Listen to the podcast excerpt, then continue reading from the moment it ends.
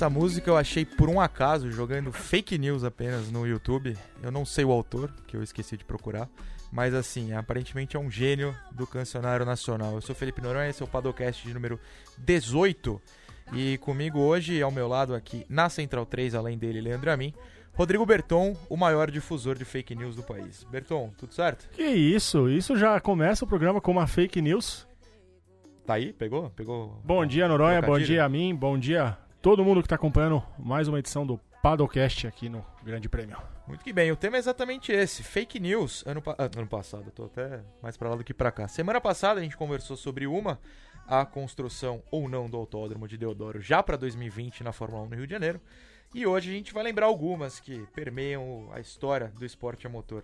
Você lembra qualquer fake news, não precisa nem ser sobre esporte a motor, você tem uma preferida, Rodrigo Berton? A minha fake news preferida é a corrida de rua no aterro do Flamengo. De rua no aterro do Flamengo? A gente ouve falar de uma corrida de rua no aterro do Flamengo há pelo menos 10 anos. A, primeira corrida da Fórmula E no Rio de Janeiro seria no aterro do Flamengo. E todo ano surge um comentário de não, porque uma corrida no Rio tem que ser no aterro do Flamengo. Nunca ouvi falar essa, não sabia, eu não tenho esse. Há 10 anos eu não tô no esporte Tanto que a, a Fórmula 1 fez aquele roadshow no ano passado por lá. E Ah, foi, isso? foi semi-lamentável. Sem me lamentava. Muito bem. Leandro Amin, você tem alguma fake news preferida em qualquer assunto? Eu posso te responder em três minutos. Eu, eu gosto de pensar bem, que é uma resposta que merece carinho, porque tem muita fake news boa. E é um duelo de titãs, ou no caso, duelo de tantãs. Verdade, verdade. Ah, ah, não, já, já, já, já pinga uma aqui na minha cabeça. Sim, senhor. Mas esse é o assunto de hoje. Vamos lembrar mentirinhas não muito inocentes da história do esporte motor, Fórmula 1, Fórmula E, moto, qualquer coisa que anda na base do ronco do motor. Vamos começar então com uma que eu não sabia até esses dias, não, nunca escondi que sou novo nesse mundo, mas que Flávio Gomes é o responsável. Você sabe dessa, Rodrigo Berton? Conte-me mais. Agora tá tocando Tony Braxton no meu fone de ouvido, eu tô quase cantando. Pode junto com- cantar, não tem problema. Eu descobri ao aqui, chama. Saia Rodada, quem canta aquela pérola que iniciou o programa de hoje. Ah, ficam os créditos então pro Saia Rodada, que a cena no YouTube é um menininho, eu achei que era só ele. Ah, é, enfim. Então, se é o menininho, a cena do YouTube é MC Toninho, Ah, pode ser ele então. que é O Brega- patrocinado pelo grande Condizila. Ah, todos, né? Aparentemente todos os artistas nacionais são patrocinados pelo Condizila. Muito bem, muito bem. Vamos lá, vamos pro lado do motor. Flávio Gomes, há, há muitos anos, publicou um texto chamado O Dia em que Vendi a Sauber. Conhece esse? Eu vi, se não me engano, no blog dele. E a história é a seguinte: Flávio Gomes foi conversar em 2001, salvo, salvo engano dele, ele não tem certeza do ano, com um jornalista italiano. E brincou com esse jornalista italiano de que Michael Schumacher compraria a Sauber. E isso, obviamente, nunca aconteceu, como todos sabemos. Só que isso foi publicado em mais de um jornal italiano. E o Flávio, no espírito da fake news, começou a confirmar essa história para quem perguntava, até que ele contou para um que não. E, a- e ainda assim ele recebeu mensagens do editor dele aqui no Brasil perguntando: como é que tá todo mundo dando isso na Itália e você que tá aí não deu? Flávio Gomes, que hoje reclama das fake news, já foi um difusor, Rodrigo Berton. Pois é, Flávio Gomes hoje, que é um arauto contra as fake news, soltou esta pérola da venda da Sauber que saiu no La República. Saiu. Era no GP da Malásia, em Esse mesmo, Sepang em 2001. E... e ele acabou com a imprensa italiana naquele dia e tomou a prensa do editor dele da Folha. Acontece, né? Imagina se a gente publica se o nosso editor não vai dar uma prensa. Segundo o próprio Flávio, essa história. é, Ele inventou o seguinte: o Schumacher estava elogiando muito o Nick Heidfeld, que tinha acabado de ser contratado pela Sauber. E a partir disso, o Schumacher era as indiretas para pensando já na aposentadoria do que ele faria no futuro. Nunca aconteceu. Você acha que daria certo ele comprar uma equipe? Ah, naquela época, em 2001, não. Talvez se ele não tivesse... Ele correu até 2000, antes da, da aposentadoria 2006. 6. Teria 5 anos ainda correndo. é. É, não teria por que comprar uma equipe. Depois da primeira aposentadoria, talvez sim. Depois da segunda, a gente sabe que não dá mais. Muito bem. Flávio Gomes, que, que triste, né? Mentira, Flávio, um abraço. Mas adorei a história, infelizmente, muito falsa. Uma outra história de fake news que a gente já discutiu aqui, num podcast anterior, é a clássica. Mas como tava com o Vitor Martins naquele dia e não com você, eu queria a sua opinião sobre, se o Leandro a mim também, por favor. Que é a, famosa Alonso e Piquet em Singapura. Essa é uma fake news, talvez envolvendo o piloto brasileiro a mais famosa. Mas- Não porque ela foi falsa, no fim das contas, mas porque ela foi escondida durante muito tempo. E o Alonso ainda disse que não sabia de nada. Então, acho que a maior fake news dessa história é o Alonso não saber de nada. Exatamente. A maior fake news é o Nelson não saber de nada. Ele Ah, ele ficou sabendo depois. Entendi. E... Mas acho que aí todo mundo, era um conluio, todo mundo sabia que ia acontecer. Todo mundo sabia? Ah, da Renault? Todo mundo. Todo mundo. Todo mundo. Entendi. Ah, não, não se faz um negócio desse com um sabendo, sendo que o, o Nelsinho tentou a rodada na volta de apresentação. Ele tentou? Sim. Tem um vídeo que mostra ele tentando a rodada, ele treinando a rodada na volta de apresentação. Hum, polêmico. Você acha que algum dia o Vitor Martins aposta que sim, que Alonso vai revelar que sabia? Ou você acha que isso vai morrer Ah, no túmulo do, do espanhol?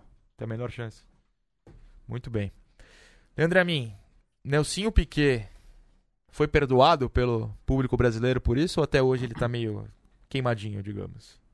Eu acho que ele não fez nada de muito relevante depois pra ser é, é, perdoado, mas também não fez nada de muito relevante pra ser lembrado sempre do crime que cometeu, o crime que eu uso uma, uma figura, porque acho que as pessoas mais se importam um pouco com ele do que o recriminam pelo que ele fez. Na verdade, o Nelsinho mora numa bolha própria, né? O Nelsinho ele se fechou, assim, ele arrediu com a imprensa.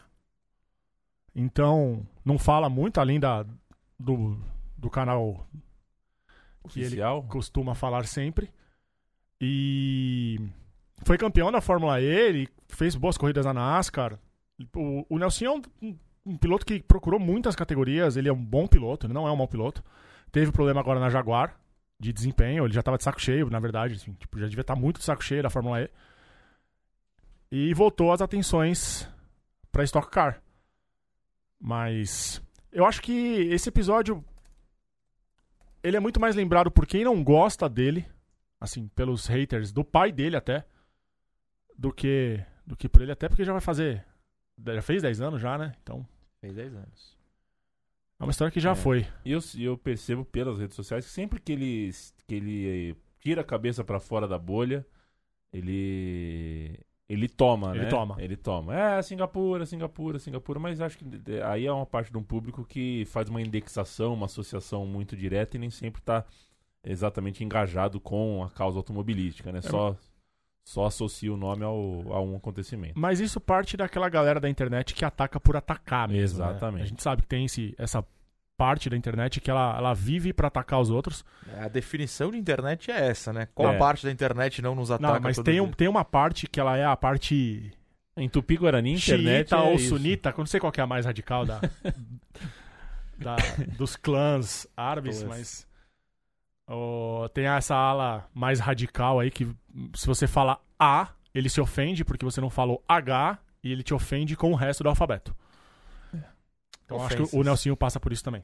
Ah, ah, eu, eu defendo o cara permanecer na bolha, eu sou a favor da bolha. A bolha é quentinha, a bolha é gostosa. Esquece o resto do mundo, eu sou super a favor. Ah, ele o cara mora em Mônaco também, a bolha Mora dele é em Mônaco, Mônaco. né? eu, minha, minha bolha é na Zona Leste, eu já tô, tô gostando dela. Imagina se eu morasse em Mônaco. Enfim, vamos para uma próxima. Eu fiz uma. Da Fórmula 1 tem uma coletânea de fake news pra gente discutir aqui. Uma que também já foi discutida neste podcast em edições anteriores é a publicada no livro Histórias, Lendas, Mistérios e Loucuras da Fórmula 1 de Lemir Martins. Leandro Amin, você lembra quando a gente discutiu isso? Ah, eu lembro, ah, você não quer a data exata, né? Não, Não, não. Era uma lembro, pergunta que você já, já estava Sim. né, aqui presente. Sim, sim. Foi no podcast da MotoGP, a Copa do Mundo de Pilotos da MotoGP. Ela passou meio por cima. A gente pode ir um pouco além nisso aqui, porque essa história é maravilhosa. Depois do clássico Hoje Não, Hoje Não, Hoje Sim, em 2002, certo? Minhas datas são um terror. Ah, o jornalista Martins, que não é parente do outro Martins, publicou, ou divulgou que ia publicar um livro com a verdade para aquela história. Rodrigo Bertão, você lembra qual era a verdade sobre aquela história? Que não era verdade? Essa é uma fake news gigantesca? Não. Você não lembra? Muito bem. Ah, ele falou que tinha história. é, é, Eu eu não lembro nem direito o que, que era. Era uma questão de. Do, do cachorro do Rubinho, um negócio assim, não era? Ah, Na verdade, a... Ameaças à mãe e ao cachorro. É, na uma- verdade tinha um áudio Isso, de um suposto de um dirigente da Ferrari. sequestro. Estamos com a sua mãe, estamos com seu cachorro, os dois filhos e um cachorro. Que teria começado a ler trechos do contrato dele no rádio Pois como é. ameaça. Isso surgiu, isso foi bastante falado naquela época. Exato, é por isso que é uma fake news daquelas. E- e uma a- prévia do que o mundo hoje Eu hoje acho que essa é uma, news em dois isso é uma segundos. fake news de corrente de e-mail ainda. Sim. Na época não A tinha. lá Gunter Schweitzer. Não Schweitzer, tínhamos ainda nem o Orkut. Mas já tinha o 2010. Gunter, porque o Gunter é de 98. tá? Da Copa da França. A gente tinha isso aqui. Eu não tinha. Meu primeiro programa de conversa foi o MSN. É jovem. É, sou jovem. E aí eu achei uma matéria no Globoesporte.com do Rubinho comentando é, essa gloriosa fake news. Abre aspas pro Barrichello. Foi a coisa mais hilária que já li nos últimos tempos. Eu tenho aquela transcrição e estou guardando. Ah, aliás, do. É, est- Estou guardando para colocar no, meu livro, o Rubinho falou, no próprio livro. Deve ser cópia de uma brincadeira que fizeram na internet. Olha só. Porque não tem um pingo de verdade naquilo. Tenho dó da pessoa que teve coragem de publicar isso, principalmente vindo do Lemir, que sempre me pareceu muito sério. Foi uma brincadeira de criança. Você vê que já naquela época, mesmo com a internet sendo muito menor, já era difícil você desmentir fake news, né? A gente sofre isso hoje porque é quase impossível e já era difícil naquele período. Eu acho que sempre vai ser difícil é, você contornar a- as fake news, porque nessa época, a gente estava falando que era por corrente de e-mails, você não tinha controle. A gente tinha aqueles grupos do Yahoo. Ah, mas hoje também não tem. É o Yahoo, WhatsApp, mas é o grupo hoje, dia, WhatsApp. hoje em dia a gente assim, não tem controle de nada. A gente não tem apuração, não tem, não tem absolutamente nada.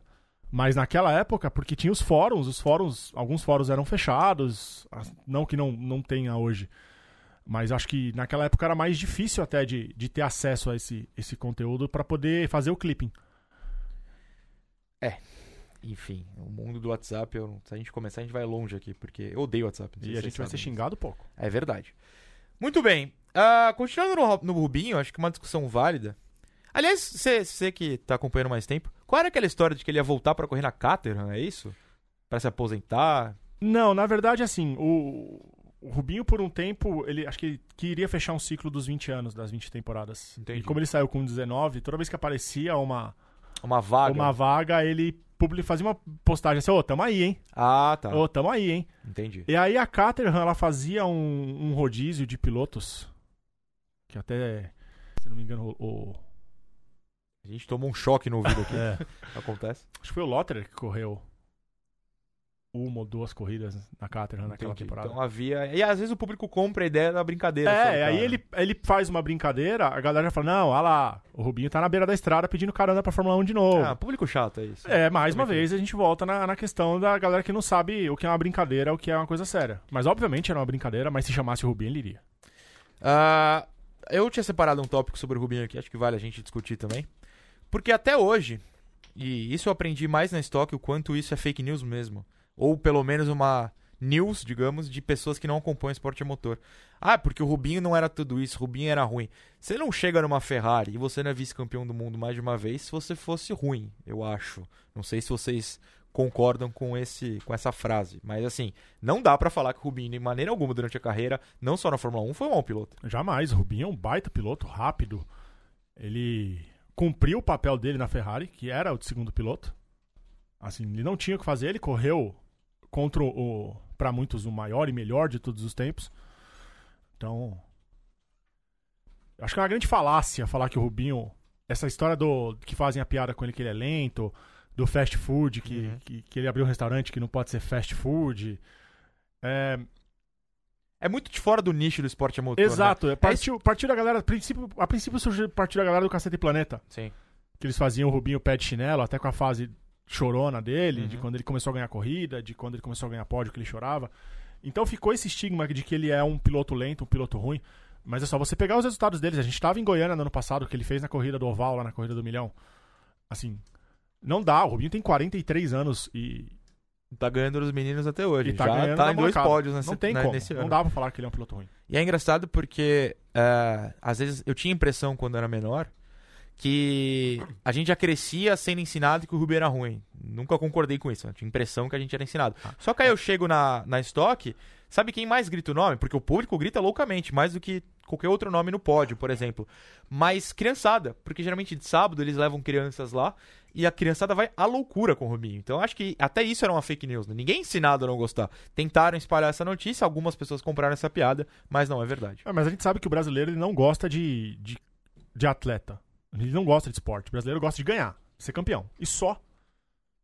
E só, então qualquer atleta brasileiro que não for campeão, o brasileiro não vai gostar. É, às vezes você não entende chegar na Ferrari assim. Pois é. Tem 10 caras Exato. em 50 anos que chegam, né?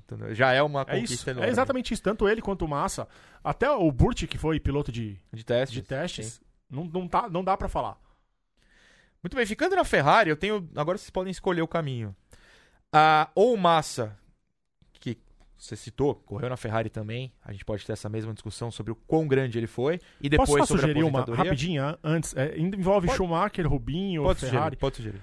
A fake news. E Flávio Gomes. A fake, a fake news que foi o Flávio que inventou o lance da tartaruga. Ah, boa, é boa. Essa tava Essa separada. é vamos, uma- vamos pra essa. Já estamos na Ferrari, vamos, Vamos pra essa. Con- conta a história melhor do que, Não, do que que eu, o- por favor. O Flávio, ele. Ele foi o mestre de cerimônias de uma coletiva do Schumacher aqui em São Paulo. E o pessoal do Pânico levou a tartaruga. E no final da coletiva, o, o Gomes permitiu que o. Acho que era o Vesgo entregasse a, Foi, a tartaruga pro, pro Schumacher. E o Schumacher não entendeu nada, ele pediu e o Gomes traduziu pra ele. Que eles perguntaram como é que seria o nome da tartaruga. E aí ele falou que era Rubens e fez o, o gesto de chorar. E isso ficou como se fosse o, o, o Gomes que tivesse dado a tartaruga e feito a, o gracejo. Quando na verdade foi o pessoal do Pânico. E. E até hoje, o Gomes explicou isso no GP às 10. Se você Explicou. está assistindo isso pelo YouTube, a gente vai colocar aqui no card. E... e é isso, uma bobagem que tomou uma proporção. Virou uma bola de neve tão grande, tão grande. Mas que bom que é passou que é também. basicamente a definição de fake news, né? Você cria um negócio, ela só surge de forma ah, que influencia as pessoas quando ela vira de fato uma bola de neve.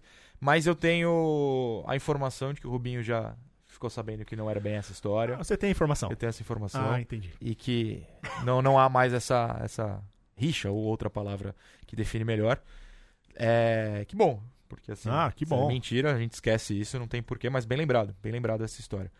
Ah, ficando na Ferrari, eu- além do- do- da questão do Massa, na verdade eu ia falar daquela questão da aposentadoria, o pessoal brincou muito, mas vamos, vamos continuar na Ferrari no sentido de que quantos pilotos chegaram à Ferrari falando que iam vencer, que iam chegar para retomar as glórias da Ferrari e era uma fake news, não conseguiram. A gente obviamente tem o Vettel hoje em dia, a gente teve o Alonso, ah, que mais que a gente pode citar? Ah, dá pra considerar o Vettel e o Alonso como uma fake news? Não, não, não, não, não, não, não. A, a fake news era a promessa de que iam retomar os títulos da Ferrari. A Ferrari não ganha há um bom tempo. Não foi o Vettel que conseguiu. Ferrari não ganha desde o Raikkonen. Exato. Não foi o Alonso que conseguiu. Será que o Leclerc vai conseguir? Não tô falando de qualidade dos pilotos, até Hum. porque eu sou torcedor do Alonso aqui e o Vettel é tetra do mundo, pelo amor de Deus. Olha, você falar que a- vai retomar os títulos da Ferrari, eu acho que é um assunto tão complicado. Porque a Ferrari é uma equipe que ela isso. Transcende o esporte, né? Então, exato. Quando o Schumacher foi pra lá em 96, Creio que sim. 96 o Schumacher foi pra lá, ele só foi campeão em 2000. É, o pessoal acha que vai ganhar em cima. O Vettel tá no quinto ano dele na Ferrari. No quinto ano dele. Ou seja, está mais ou menos no mesmo período. É, não vai ganhar esse ano. É, o sabe. Schumacher tomou dois, dois anos pau do Raikkonen, Então. do Hackney, um ano do Damon Hill, um do Se- Villeneuve. Se tem um piloto ganhando, tem 19 perdendo. Exato. Entendeu? Assim, não Ah, dá e- pra e, hoje, e hoje a gente vive o domínio da Mercedes, não dá pra ignorar. A Ferrari não consegue chegar perto. E ontem a, Ferra- a Mercedes ainda me solta que eles não liberaram todo o potencial do carro. Então, pra mim, eles querem ganhar a corrida com uma volta até entre eles, assim. Então, acho que a Ferrari nesse regulamento não ganha título. Até porque o emocional da Ferrari, a pressão na Ferrari, ela é, é muito intensa de todo mundo. Até de quem não é ferrarista, a, a pressão é muito grande, tanto da imprensa italiana, dos dirigentes, e ainda botaram uma galera que não tem a menor noção do que é uma equipe como a Ferrari para comandar, como o Binotto e o, o que estava antes dele. No- o Arriva Bene. Arriva. Eu não sei falar com sotaque italiano. Que É. é. um Arriva Bene. Arriva Bene. Você que é Então, Binotto, você fala Binotto? Qual seria o sotaque italiano pra Binotto? Binotto? Binotto. Pode ser, vou acreditar. É, Deve ser. E eu acho que nesse regulamento a gente ainda vai ter títulos da Mercedes, do Hamilton. E talvez quando mudarem os regulamentos 2021, a gente possa voltar a trilhar esse caminho de uma Ferrari de volta aos títulos. Muito bem, Felipe Massa. Ah, quando ele se aposentou, não foi mentira, ele se aposentou de fato. Duas vezes. Só que na segunda, um mês depois, dois meses depois, ele teve que voltar por causa de toda a mudança na Mercedes e depois na Williams. Ele voltou, substituiu o Bottas eh, na, na Williams e muita gente criticou ele por, essa, por esse retorno. Eu, eu acho que é uma opção completamente pessoal. Você acha que era fake news criticá-lo pelo retorno ou foi uma questão é dele, ele escolhe, ele não passou vergonha, ele andou bem no, no último ano ali talvez de uma Williams minimamente digna, né? Eu acho que ele manteve o desempenho que ele teve no, no, no ano da primeira despedida. Eu acho que o que mais frustrou quem criticou a- o retorno do Massa foi aquela festa toda, que ele bateu, o Sim. choro, as equipes na frente dos boxes batendo palma pra ele. E mas a, a Williams tinha o que pra fazer? A Mercedes, o Rosberg anunciou a aposentadoria, a Mercedes foi pegar o Bottas, tirou o Bottas da Williams, a Williams não tinha o que fazer. É, podia buscar o Hartley, tipo a Red Bull fez. É, então. Não tinha o que fazer. Deve ter pingado um bom Turu no banco de Mônaco. Você é não o voltaria? certo, né? Porque... Não, óbvio que eu voltaria. Obviamente. Quem não eu voltaria? Mais um aninho É, A gente fala, ah, mas teve a despedida, o público. Amigo, é você. Você não pode ligar pro resto do mundo na sua opção de vida, entendeu? Muito bem. Vamos pro último ponto de Fórmula 1, então. Que esse eu gosto bastante. Quando a Renault voltou no ano de 2016? 15? Não, 3, 4 anos, enfim, eles voltaram. E a promessa é que de em 4 ou 5 anos eles voltariam a brigar por títulos. Ah, essa é fake news pesada, hein? Pesadíssima. O que, que falta, Renault? Um piloto que, que seja capaz de vencer, Nico Huckenberg, desculpa. Zero pódios em 28 anos de Fórmula 1. É, Hoje eles têm um Ricardo que é capaz de vencer, mas agora não tem carro. não Quando tem é que vai surgir essa combinação? Enquanto o Cyril estiver lá, acho que não. Hum, Acho que o Cyril, como dirigente, é uma grande fake news. hum. Acho que nós temos muito dinheiro para um motor e um piloto, e essa foi uma fake news enorme. E é que, que é, saiu da boca dele mesmo, Saiu hein? da boca saiu dele. da boca dele Ele- mesmo. ele Já discutimos isso fake aqui. news. A, a Renault vive daqueles dois anos de, de glória do título do Alonso e do passado glorioso que teve, óbvio. Mas o, o último ano de glória da Renault em 2006 e depois ela amargurou alguns anos complicados com a ascensão da Red Bull até ela que ela resolveu sair e deu lugar a Lotus e, e afins. E o projeto da Renault muito complicado. O motor não é tão bom. O motor Renault não é tão bom. Anda bem na Red Bull porque a gente sabe que o carro da Red Bull. Bem, mas não é capaz de vencer, né? Vamos Mas venceu, disso. venceu na Red Bull. Não, mas Ano passado venceu. Não, uma outra corrida, não brigou pelo título. Não, não. Teve uma condição de brigar o tempo inteiro. Venceu. Em corridas específicas, é, ela tinha uma boa força. Exato, por causa da aerodinâmica Então, do carro. Mas em outras Não, não. por causa do motor. Ela não venceu por causa do motor Mas Renault. a- explodia toda vez também. ano Pois passado. é. Explodia a cada três corridas, tinha duas Pois é. explosões. Tanto que hoje a, a Renault tá atrás da McLaren, né? Meu Deus. É, Isso aí, isso aí é drama. Isso é drama real. Eu, Pra eu quem tava no, no fundo do grid lá amargurando a zica de Oviedo. É que a zica da McLaren passou pra Indy. Aliás, né? a Pra quem zica, de não viu, Oviedo, a zica de Oviedo ontem bateu que nem a bola de sinuca, velho. Foi batendo nas É. paredes pra tudo que é lado. Meu menino Alonso bateu três vezes? Quatro? Ele dá Três. uma giradinha Ah, ali na, na, Mais na duas final. no final ali. É, o drama começou na Indy, mas ele será pole e vencerá depois. Olha, eu acho que ele vai, Você ouviu primeiro aqui. ele vai brigar pra não ser bampado, isso sim. Ah, mas isso aí é. Na, na, na Indy, você largar. Na Indy 500, você largar em 33, você tá na briga. 25 vão bater na sua frente. Você não tomando volta até a volta 150, você tá na, na tá, briga. Tá tranquilo. Ele liderou com o motor Honda, só não explodir. Saudades de Ah, 2017. não, não vamos falar disso. Quando a gente tinha esperança na vida. A gente não pode falar disso. É verdade. Leandro Amin, é, você lembrou de alguma fake news que você, você gostaria de comentar? Eu. Não. Muito Não. bem. Então Não, foi uma fake lembrei. news que você lembraria. Lamentável, mais uma fake news programa. É, esse programa hoje tá acabar pautado na fake news. Esse não é uma fake news. Está realmente pautado nisso. Aquela vinhetinha tá, tá ligada? Antes da gente mudar de assunto, eu quero fazer uma mudança no assunto. Eu amei tanto aquela música. Ou não tem condição? Claro que tem. Sempre Ah, tem. Que maravilha. Fake news, meu coração otário que se iludiu. Tava na cara que era fake news, meu coração otário foi lá e caiu. Tava na cara que era fake news, meu coração otário que se iludiu. Tava na cara que era fake Essa música é maravilhosa. Eu vou baixar quando chegar. Rapaz, eu tô vendo aqui quantas visualizações tem a, o clipe oficial no Quantas canal. tem? Conta pra gente. 5 milhões. 5 milhões? 567.138. O Brasil é grande demais. O Brasil é gente. grande demais. Cara, o Condzilla... o Condzilla é uma máquina de fazer dinheiro, né? Cara, Nossa! Eu descobri que o brega...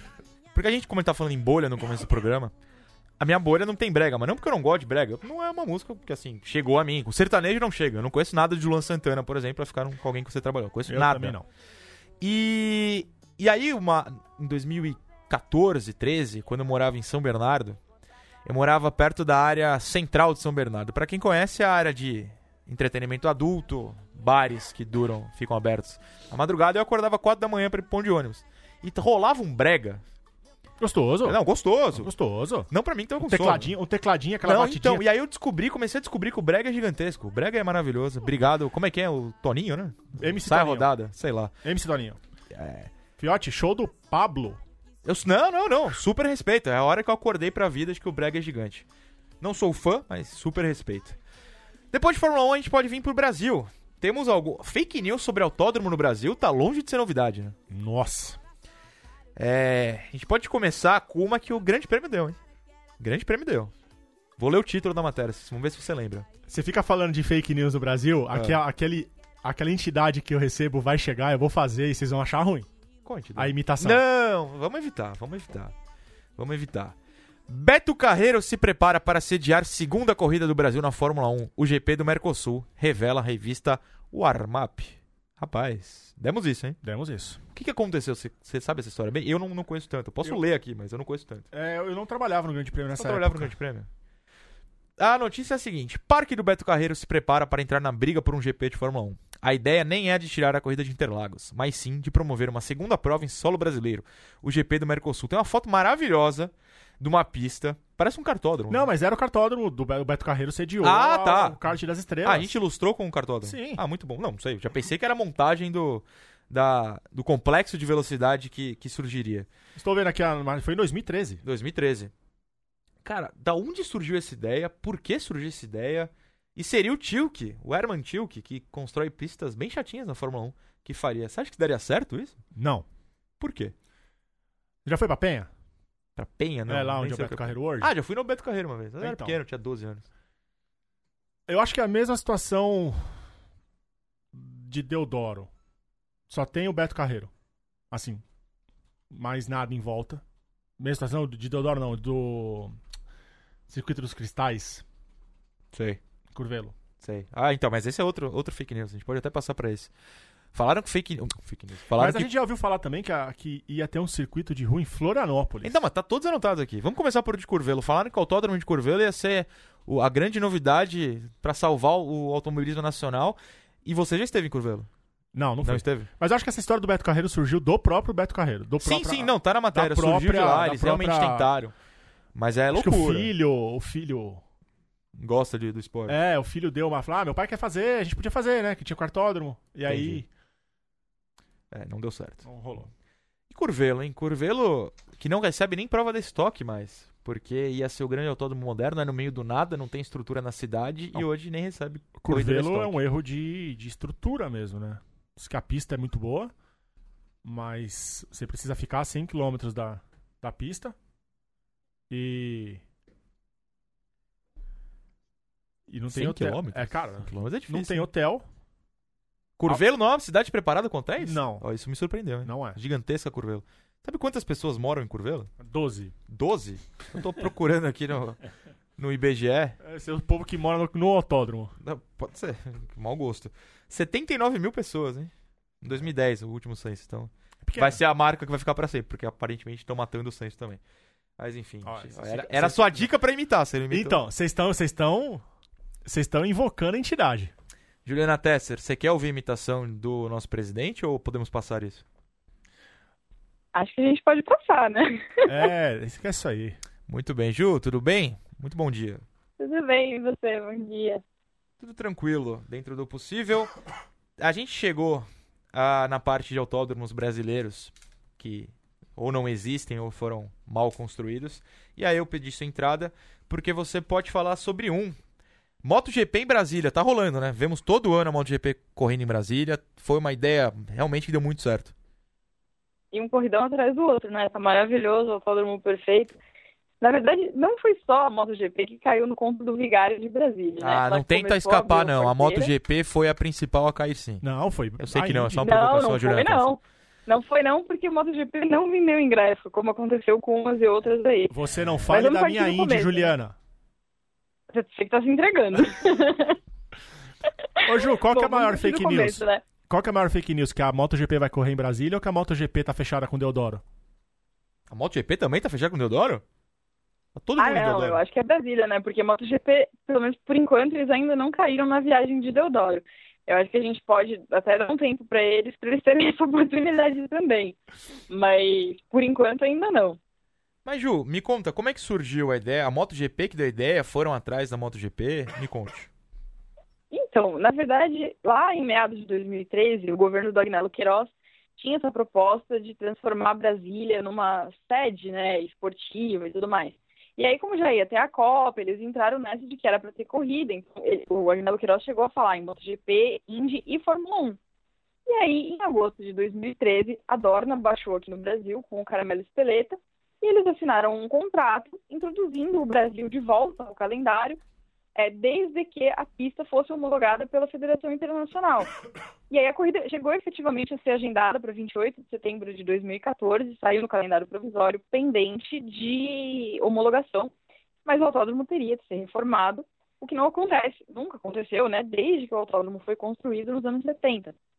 E aí ficou naquela, né, tipo, até Goiânia chegou a aparecer, dizendo que se não desse para Brasília, eles poderiam entrar na vaga, não sei o que lá. A MotoGP nunca concordou com isso, sempre deixou claro que não iria para Goiânia, até porque a reforma de Goiânia, só um parênteses aí, fizeram aquela bobagem tradicional, né? Reforma pensando em carro e aí depois quer enfiar a moto no meio, isso não existe, isso não dá certo, nunca funciona. E aí Brasília começou nessa de, não, vamos adiar, vamos adiar, vamos adiar, e aí um dia saiu do calendário porque efetivamente não tinha o que não, não tinha como fazer, né? E no fim de janeiro de 2014, o governo de Brasília admitiu não ia dar tempo de reformar o autódromo para receber uma corrida da MotoGP. E aí entrou a ideia da, da Indy. A Indy também marcou prova, não sei o que lá. Aí, em novembro de 2014, a licitação das obras foi suspensa. Em janeiro de 2015, a licitação foi revogada, porque tinha uma questão, um detalhe pequeno, assim, uma suspeita de sobrepreço de 35 milhões, além de falhas no projeto. Aí tinha também a etapa da estoque. Só que a Indy efetivamente chegou a vender ingressos para essa etapa do Brasil, que nunca saiu do papel. Você comprou ingresso, Juliana Tessa? Não, Eu acho que não. o Vitor comprou passagem. Rapaz. É, eu acho é, se eu não me engano, o Vitor fez isso mesmo, porque estava né, na previsão e tudo mais. Mas a situação de Brasília não era muito convidativa, né? O governo do Agnello Queiroz já tinha uma série de, de problemas, tanto que ele saiu do, do governo deixando um rombo nos cofres de lá, a cidade em situação de emergência na saúde e na segurança pública, então não era exatamente um, um ambiente muito convidativo. Se a gente lembrar, o estádio, né, o Mané Garrincha, foi o mais caro da Copa, também atrasou, também teve uma série de coisas. Então não era exatamente um, ambiente muito convidativo. Leandro Amin, você sabe quantas pessoas tem a média dos jogos no Mané Garrincha no campeonato do Distrito Federal? Sete. Quase. É por aí. Tem, tem jogo zerado. A média é mais ou menos de 200. É um Ah, absurdo. o, né? o Mané Garrincha hoje, o principal, atra- o principal público dele é show, né? Show e encontro de, de igreja. Ah, que legal. Realmente bem útil. É, você tem Olha, algo... Oi, diga. Eu morei, eu morei em Brasília em 1998. Né, Claro, Brasília hoje é uma cidade muito diferente do que era naquela época, mas Brasília nunca foi exatamente um lugar movimentadíssimo de fim de semana e tudo mais. Eu acho que é bem incomum pensar em grandes eventos por lá, né? Muito bem. Você comprou... Você comprou... É quanto tempo antes da, da corrida ser cancelada os ingressos foram vendidos? Ah, foi bem perto. Bem perto. Bem perto. A corrida Foi- era pra é. ser em maio. O cancelamento veio no fim de fevereiro. Que triste. Até porque o autódromo começou a ser informado para a Indy, né? Chegou uma parte que eles começaram até a colocar asfalto e tudo mais. em, Eu 2000, recebi um, um, em 2015 eu fui pra lá com o Vitor, logo após a corrida do Milhão da Stock. A gente foi fazer um- uma matéria lá em vídeo e tava metade do autódromo reformado só. E tudo parado por causa da, daquele consórcio que Segue parado hoje? Segue, do mesmo jeito. Eu recebi um vídeo esses dias do autódromo abandonado mesmo, né? Porque agora, efetivamente, não tem como fazer nada lá, porque começou uma reforma, parou no meio, então efetivamente não tem como fazer nada. Nessa coisa de Brasília, deixa eu contar uma história que é legal. Quando surgiu a notícia de que a MotoGP viria para viria para cá para assinar esse acordo, eu mandei um e-mail para a assessoria de imprensa perguntando se efetivamente teria um encontro com o Agnello Queiroz. Aí eles me responderam, confirmando que eles iriam para o Brasil, mas com a pergunta: não é Ângelo? Aí eu fui no site do governo e falei: ah, não, não é, é Agnello. Só que no capacete que o Marcos autografou para ele já estava feito antes, então no Ah. capacete está escrito que era pro Ângelo Queiroz. Tá aí, ó. Que alegria. E Ju, eu tô olhando aqui, Bom, né? fiz uma, uma pesquisa no Grande Prêmio aqui. E MotoGP se reúne com um grupo de investidores e acende possibilidade de trazer Mundial Rio de Janeiro em 2021. Então, tem um projeto de cair no golpe de Deodoro também. Mas essa notícia é de quando? De 15 de junho de 2018. É, não, é recente, Juliana É, Tessa. Não, não, mas é verdade. Porque Caiu a no flerte. tem esse- A MotoGP tem esse objetivo de vir ao Brasil, né? O Brasil é um dos mercados mais importantes de moto do mundo, pelo volume de, de motos vendidas e tudo mais. Então, como a MotoGP tem essa política de ir para países onde mercados são importantes, né? A gente vê aí a Tailândia, por exemplo, é o maior mercado de moto do mundo, foi por isso que eles foram para lá, além né, do, do- público em si e tudo mais. Eles têm essa, essa ideia de vir para o Brasil. Então, tanto que assim, eles, eles vieram fazer inspeção em Curvelo, eles vieram fazer inspeção em Goiânia. MotoGP em Curvelo, é isso? Eles fizeram, Meu porque Deus. quando o Curvelo começou a fazer o projeto, eles diziam que a ideia deles era receber a MotoGP. Olha lá. Mas aí fica aquela coisa, né? Faz o autódromo pensando em carro, a, a mesma história de sempre. Ju, imagina. Quantos pilotos tem num fim de semana da MotoGP? 78. Moto 3, É, Moto quase- 2, MotoGP, deve ter uns quase 100. Sim, sim. Porque tem mais de 30 em Moto 2, Moto 3 chega acho que 28, 29. Ainda tem aquela Hooks Cup, 24. né? A galerinha. Ah, tem Não, isso? a Rux é só O na meu- Europa. Ah, Não, porque Rux é o meu chute Europa. de 78 era um chute real. Não é uma hipérbole. Eu achei que era mais É, você quase acertou. Ah, então. Aí você imagina como é que você vai ter estrutura para hoteleira para 100 pilotos e equipes. Ah, então, mas nisso a MotoGP é mais, é mais tranquila, né? Por exemplo, só pegar a terma de Rio Rondo. Imagino que hoje seja diferente, mas quando eu e a Evelyn fomos pra lá em 2014, era uma cidade hiper pequena, eles estavam construindo um hotel ao lado da pista que ainda não estava pronto. Então, assim, eles fecham. Tanto que, assim, se você quiser ir para uma corrida em termas de Rio Rondo, você começa a procurar lugar para ficar muito antes. Porque não tem. Porque na hora que sai o calendário, as equipes agendam tudo, o jornalista agenda tudo, e aí depois não sobra espaço. Então você tem que ficar nas cidades perto. Mas a MotoGP é mais, mais tranquila nesse tipo de coisa, né? Eles não fogem de cidades pequenas. Muito bem. É, pra gente encerrar com a Ju, é, não sei se vocês conseguem comentar melhor que eu, mas parece que 2020 não só teria corrida em São Paulo, como no Rio, como até em Florianópolis, nas ruas de Florianópolis. Como é que seria isso? A Fórmula 1 quer correr aqui, de todo jeito. E ia ser legal uma corrida ali na beira-mar norte de Florianópolis. Ah, ia ser cara. ótimo. Tem espaço pra isso? Não, mas a gente ia pra Florianópolis. É, não, esse é um bom ponto. É, vocês sabem como essa negociação eu- começou? Que história é essa? Eu tô lendo aqui, mas é bizarro de todas as maneiras, tal como a do Rio. Eu gosto muito da ideia da, da Fórmula 1 na terra do Flamengo, viu? Isso também não vai acontecer, mas acho que seria lindo. Ah, faz o Mas acho Mundial inteiro aqui no Brasil, aparentemente. Curvelo, Não é? duas no Rio, uma em São Paulo, uma em Santa Catarina. É, faz um Velocitar, Eu acho mais fácil acontecer uma etapa da Fórmula 1 no Velocitar eu defendo. Tem box, tem pra todo mundo lá. Cabe todo mundo. do que acontecer. Tipo, eu acho mais fácil, não que vai acontecer, mas acontecer no Velocitar do que no. em Deodoro. É, isso, isso aí eu sou obrigado a Cara, concordar. eu ri muito. Uma fake news sobre Deodoro foi o, Todas. o repórter da, da Amus, Dá o quê? Toby Gruner, A mus? da Automotor. Na automotor Ah. no esporte. Ah, Desculpa, eu sou meio. Ele colocando que dá 45 minutos de Ipanema até Deodoro. E 45 minutos ele não sai do. Ele não sai Sai, do. sai de Ipanema. Ele não sai de Ipanema em 45 minutos. Aí eu acho que estão passando fake news até pra. impre- Até o Google passou fake news pro, pra imprensa. Eu não sou especialista no mapa do Rio de Janeiro, mas acho que se você pegar um avião e sobrevoar tudo, você não chega em 45 minutos de Ipanema até Deodoro. Deodoro é longe. É longe sabe e assim, longe. o trânsito do Rio de Janeiro é um pouco pior que o de São Paulo. Sim. Então, imagina um trânsito no Rio de Janeiro com turista e final de Fórmula 1, final de semana de Fórmula 1. Os gringos vão ver praia só na segunda. Só na segunda. Juliana Mas Tesser. é o esquema de Oi, toda diga. fake news, né? Você só precisa de uma pessoa que acredite. Se você achar uma que acredite, ela faz o serviço de espalhar para os outros. Isso é muito verdade. Isso é Então- muito verdade. Jus, tem mais alguma fake news pra nos contar ou nos despedimos aqui? Não, a gente tinha, falando, né, da, da MotoGP cair no conto do Vigário, não foi só de Brasília que eles caíram, né? Eles também caíram na história do circuito de Gales, porque em agosto de 2014 eles assinaram um acordo de cinco anos, dizendo que a moto, o GP da Grã-Bretanha mudaria para o circuito de Gales com um contrato até 2024. Em junho de 2017, esse circuito perdeu o financiamento público e ele nunca saiu do papel. E aí, como a gente sabe, né, MotoGP continua firme e forte em Silverstone. Agora o contrato foi estendido, já que eles vão recapear tudo de novo. Então, né, a MotoGP tem uma certa tradição de acreditar nos circuitos que nunca vão sair do outro lado. Olha, é, nos bastidores aqui, Juliana Tesser, nos bastidores, falaram que um certo piloto também é uma fake news, mas a gente não pode citar o nome aqui. Um piloto que é a... Seria uma notícia bombástica. uma notícia explosiva. É, falaram aqui. Tem gente que não sabe o que fala, né, gente? É. Pelo amor de Deus. Complicado isso aí, complicado isso aí. Juliana Tesser, muito obrigado pela participação, sua, creio que terceira comigo, agradeço muito e até a próxima. Obrigada a vocês. Beijo. gente.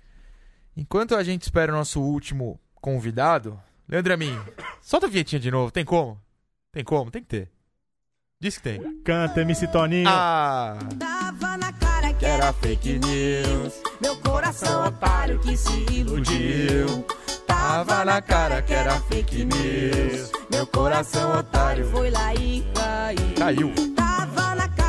Iludiu e caiu. É uma rima muito melhor, inclusive, do que a versão em português de Shallow que Paula Qual a fez. versão em português de Shello? Lança bomba. Tá em primeira mão, é isso? Vamos ver. Primeira É, mão a versão em português de Shello por Lua Santana e não, Paula é- Fernandes. A, a versão é da Paula Fernandes, porque eu vou defender. A Paula Fernandes? Não, A Lua? o Luan. Eu... Aquela parte do refrão Toninho, Toninho do quê? é MC Toninho. Não, mas ele falou Toninho. Não, não. Tô adorando isso Usar aqui. meu corpo pra matar Vou ter trabalho pra editar essa edição hoje. Vai. O refrão de Shallow, que é aquela. Que vai se chamar Juntos. Juntos. Diga o que te fez sentir saudade, bote um ponto final. Colhe de uma vez nossas metades. Atenção. Juntos e Shallow Now. Ah, ele vai, vai ter um inglesão no meio? Não conseguiram traduzir. Então, Parabéns, eles não acharam uma rima uma, na métrica de Shallow Now.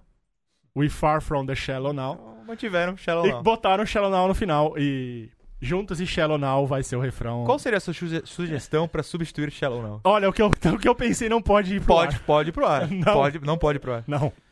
Pedro Henrique Marum, você me ouve? Ah, eu ouço. É E uma vocês pena, me né? ouvem? Não, ou- ouvimos, mas é uma pena que você nos ouve que você pegou esse momento triste, talvez, da história desse programa. Ah, mas eu já estava muito mais entristecido desde saber que Paulo Fernandes e Luan Santana gravariam uma versão é, canarinho de Shallow. Você não fale mal. Do Luan ou da Paula? Ah, do- do- da conjunção entre os dois artistas e a música. Acho que não orna. Pra que fazer versão, gente? A música é tão bonita. Não, a música é ruim, mas. É, pois é. Muito que bem. Henrique Marum está aqui porque a nossa querida e amada Fórmula E é, prolifera fake news também em Terra Brasílias, né? O que tem de circuito no Brasil dá, assim, é o- talvez o país com mais circuitos do mundo. Impressionante. Marum, eu gostaria que você lembrasse a nós quantos circuitos de rua já surgiram e nunca foram concretizados para que a Fórmula E viesse ao nosso país. Dois circuitos chegaram a ser anunciados em calendário, né? Um no Rio de Janeiro e um em São Paulo. Indo- é, no aterro do Flamengo. no aterro do Flamengo. Olha lá. Só que esse, esse circuito, pseudo-circuito de rua, na verdade nunca existiu. A Fórmula E tentou criar ali um primeiro calendário, eh, incluía Hong Kong, que depois até entrou mesmo no calendário. Hong Kong rapidamente foi retirado e colocaram o Rio de Janeiro, mas não existia um acerto com o Rio. Não existia. O Rio o Rio estava naquele momento trabalhando, era canteiro de obras para as Olimpíadas e tal, até a Copa do Mundo, né? Porque isso foi antes da, da Copa. E a Fórmula E tentou forçar uma barra ali, encaixando uma corrida. Não havia um acerto com, com, com prefeitura, com Sete Rio, com, né? não, não tinha nem estudo de viabilidade, essas coisas. E aí, rapidamente, depois que, que eles anunciaram o calendário, eles acabaram sacando o Rio de Janeiro. Mas ele esteve lá no primeiro anúncio de calendário da história da Fórmula E. Eu acho que a Fórmula E ela tentou surfar na onda que o de Graça era um dos embaixadores da categoria, né? E a gente ia ter o Bruno Senna, o Piquet no, no grid. Eu acho que ela achou que alguém ia comprar essa ideia, né, Pedro? É, eram três pilotos, né? O de Graça, o, o Nelson Piquet e o Bruno Senna naquele momento. Então, acho que eles acreditaram que ia rolar, até porque tinha, diferente de hoje, tinha dinheiro rolando no Rio de Janeiro, por causa das Olimpíadas, sobretudo. Mas, mas é, é muito complexo pensar numa pista no aterro do Flamengo, embora né, a, gente, a gente saiba que seria, por tudo que a Fórmula E gosta de fazer, o visual em volta e tal, seria maravilhoso. Mas é, não vou dizer quase impossível, mas é muito difícil. Você que é carioca ou fluminense, ou sei lá qual é a definição correta, eu sempre me confundo. Eu sou os dois. Você é os dois, ótimo. Mas o Fluminense é quem nasce no estado do Rio de Janeiro. Ah, carioca obrigado. é na cidade. Tenho sérias dificuldades com, com essas nomenclaturas. O aterro do Flamengo ela tem, ru- tem ruas apertadas? Não, o aterro do Flamengo é uma grande, é uma grande, imagina uma grande orla de praia. Não, mas assim, qual a É, largura até- da rua lá? Qualquer rua. Não, é grande. Ah, então é não grande, pode, é não pode ter a grande. Fórmula E lá. Não pode ter a Fórmula E. A Fórmula se E tem que pra ser apertada. não dá. não, não. Não, é bem grande para para uma rua normal, né? Claro que não, não seria gigantesco para carro de corrida, até porque tem várias pistas, enfim. É, mas espaço lá teria, talvez até para uma corrida grande, de Esse pista é o grande problema. mesmo da Fórmula E. Então, mas esse é o problema. Que que outra, ah, outra cidade com pista grande recebe a Fórmula E? Zero. É só aperto. É só O México. Não, México eu não conto que não é na rua. É no autódromo. Mas é a única. Não, pista na rua tem que ser apertada, Marão. Tem que ser quase um beco sem saída Ah, pra é na- várias ultrapassagens. Em Ah, tem Pequim, nenhum era, acidente. em Tempo Pequim foi era, legal. Qual? Tempo Em. Pequim, em Pequim foi. Era, no- era perto, era em volta do Parque Olímpico lá, né? do- passava quase dentro do ninho do pássaro. Era grande. Era legal lá. A pista de Pequim era legal. Tudo bem, tudo bem. Vou aceitar essa, mas não à toa que saiu do calendário, tá vendo? Porque era grande, não pode ser grande. É, pois é. Pois bem, no Rio foi isso, mas em São Paulo, Marum, também tivemos várias. tem- Aliás, dá pra falar no presente, O né? circuito do Sambódromo era pra Indy ou pra Fórmula E? Aqui? Teve a, for- tem várias. Então, na Fórmula Do- E aqui teve não, vários não, circuitos. Não, do... Do Rio? Do Rio, que ia passar pela Sapucaí. Aí o Marum pode Não, era da Índia. Era da Indy, né? Ah, então. Era da Índia, é. Mas passar no AMB, o Sambódromo de São Paulo, tem, tem um, um projeto no papel, não tem, Marum, na Fórmula E aqui? Então, foi o confirmado, né? Esse sim. Houve um acerto entre Prefeitura de São Paulo e a Fórmula E para que houvesse uma corrida lá. Depois a gente soube que também eh, não havia estudo de viabilidade e tal, as coisas feitas por esse, especialmente os, os grupos políticos mais atuantes no poder no Brasil né, nesse momento e, e naquela discussão já atuavam na Prefeitura de São Paulo. Então, a gente sabe como é que funciona, né? Como é que esse pessoal tenta, tenta forçar certas coisas goela abaixo, tenta criar um, um contexto para forçar a situação.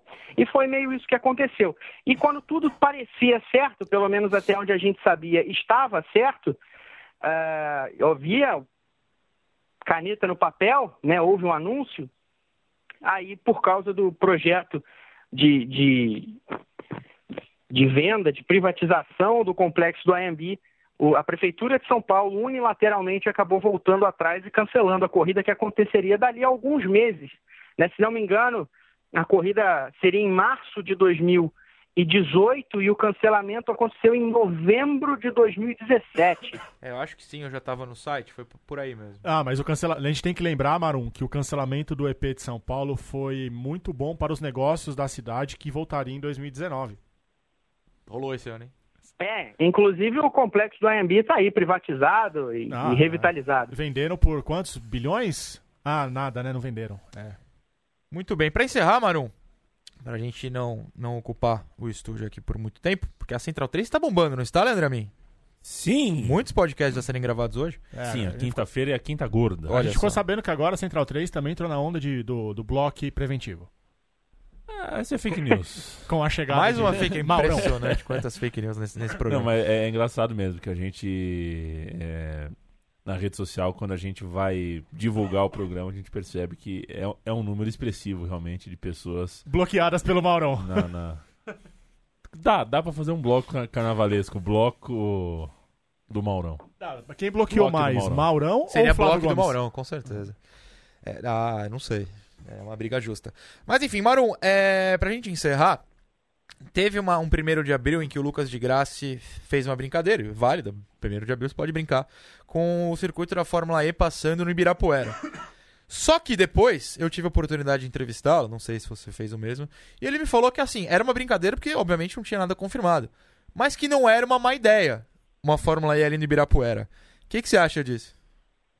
Ah, ele aproveitou, né? Aproveitou o dia para fazer uma brincadeira, mas ele, a, brin- a brincadeira é real, tanto que hoje se discute uma volta de, de São Paulo. São Paulo, de fato, está tentando voltar para a Fórmula E, e, e essa brincadeira vai virar pista, se isso acontecer, muito provavelmente. Ou pelo menos uma parte significativa dessa brincadeira vai, vai fazer parte da pista. Ah, o, o- Lucas sabe o que ele faz, né? É um sujeito que, que não dá ponto sem nó. E a brincadeira é muito entre aspas. Essa brincadeira não tem nenhum fundinho de verdade, ela tem até o, quase o gargalo de verdade. Muito que bem, muito que bem. Marum, você tem mais alguma fake É news? uma Você boa que- pista. Bah, é uma boa pista? Ah, aliás, É interessante. é uma tem- boa até interessante. Principalmente porque ela não tem cotovelo no, no fim da reta. Ela vai contornar o empurra-empurra. Pelo projeto que a gente. Que o Lucas. Uhum. Ela vai largar na Pedro Álvares Cabral ali. E vai fazer a, a curva é bem aberta. Ela vai contornar o empurra-empurra, voltar e entrar pelo parque, naquela pista de auxiliar do parque. Então, É mais ou isso. menos como era no Buttersea lá, né, Marum?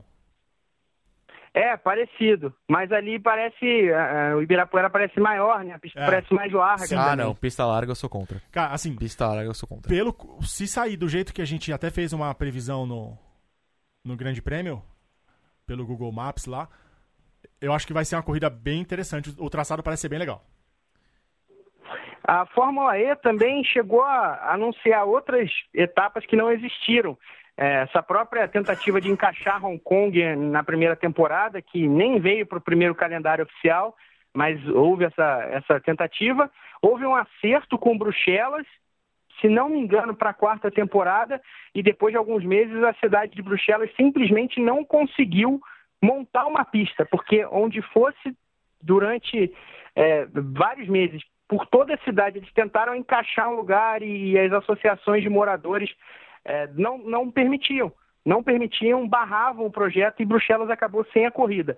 Também tentou ir a Moscou, foi a Moscou na primeira temporada, voltaria para a segunda, mas já havia um desacerto muito grande entre as autoridades locais e a Fórmula E, e aí houve depois também uma, uma queda de um viaduto, uma ponte, que dif- dificultaria a parte logística, e eles acabaram usando isso como uma desculpa oficial para extrair a corrida do calendário.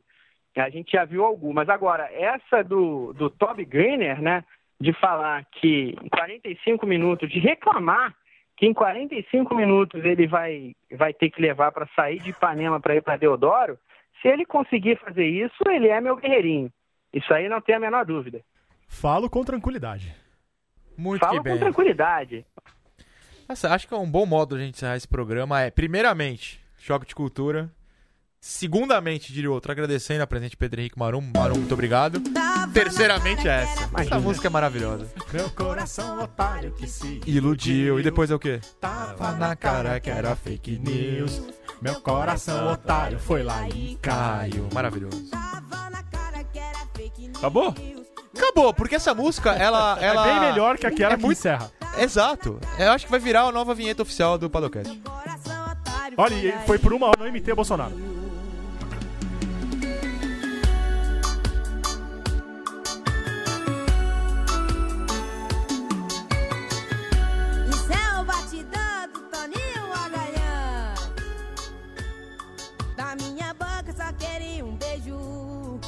Usar meu corpo pra matar seu desejo.